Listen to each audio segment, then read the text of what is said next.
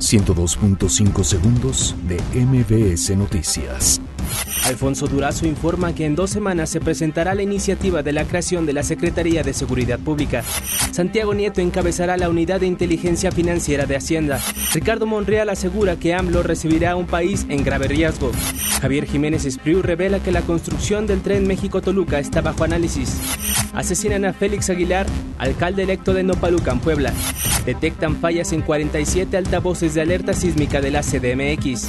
Encienden alumbrado por fiestas patrias en el Zócalo capitalino. Lula da Silva presentará recursos ante la ONU para participar en elecciones brasileñas. Juan Carlos Osorio es el nuevo entrenador de la selección de Paraguay. Especialistas del IPN usan plátano verde para combatir cáncer de colon y diabetes. 102.5 segundos de MBS Noticias.